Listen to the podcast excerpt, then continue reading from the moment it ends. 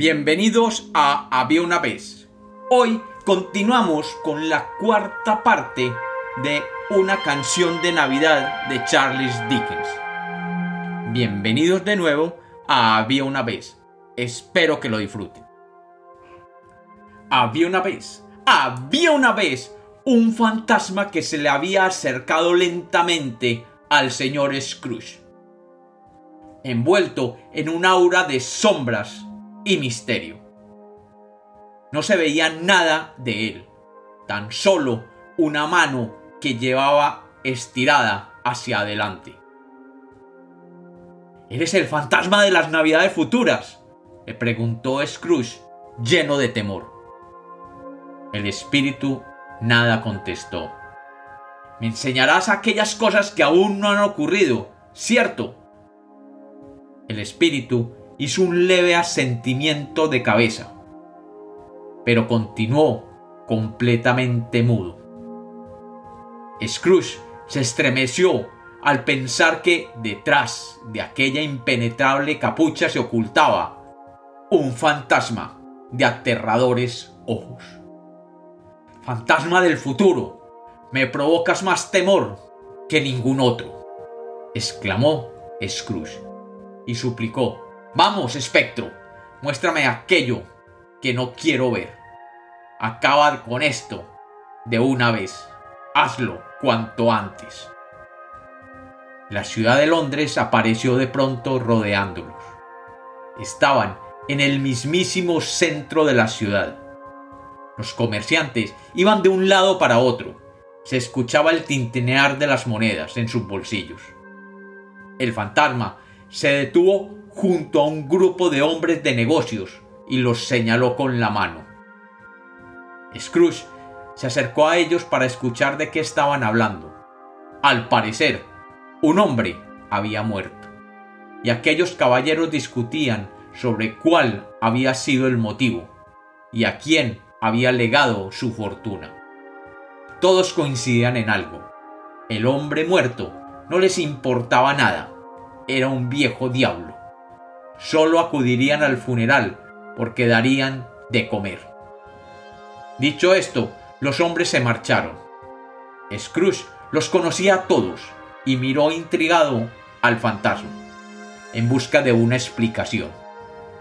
Pero el espíritu no dijo nada. Se limitó a señalar con el dedo a otros dos hombres muy ricos que conversaban entre sí sobre lo mismo. Scrooge estaba totalmente desconcertado. ¿A qué muerto se referían? Seguramente hablaban de Marley. No, no podría ser. La muerte de Marley pertenecía al pasado y ahora estaban en el futuro. El señor Scrooge miraba entre el gentío, intentando encontrar a su yo del futuro para tratar de conseguir una pista, cuando el escenario cambió por completo. Scrooge retrocedió, aterrorizado.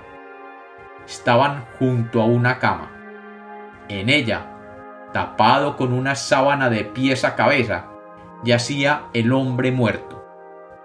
Nadie lloraba por él. Ninguno de los presentes pronunció hacia él una sola palabra amable. Parecía que no habían acudido a velar al difunto, sino más bien para asegurarse de que realmente estuviera muerto. ¿Quién es este hombre? El silencioso espíritu le animó, con un gesto, a tirar de la sábana y descubrir su rostro. Pero Scrooge se negó horrorizado. Oh espectro, si hay alguien en todo Londres que sienta pesar por la muerte de este hombre, muéstramelo, por favor el fantasma le mostró distintas escenas del futuro, pero en ninguna de ellas nadie daba muestras de echar de menos al muerto, ni pudo averiguar de quién se trataba. Tampoco vio Scrooge ni rastro de su yo futuro. Espíritu, dime quién era el hombre muerto que hemos visto.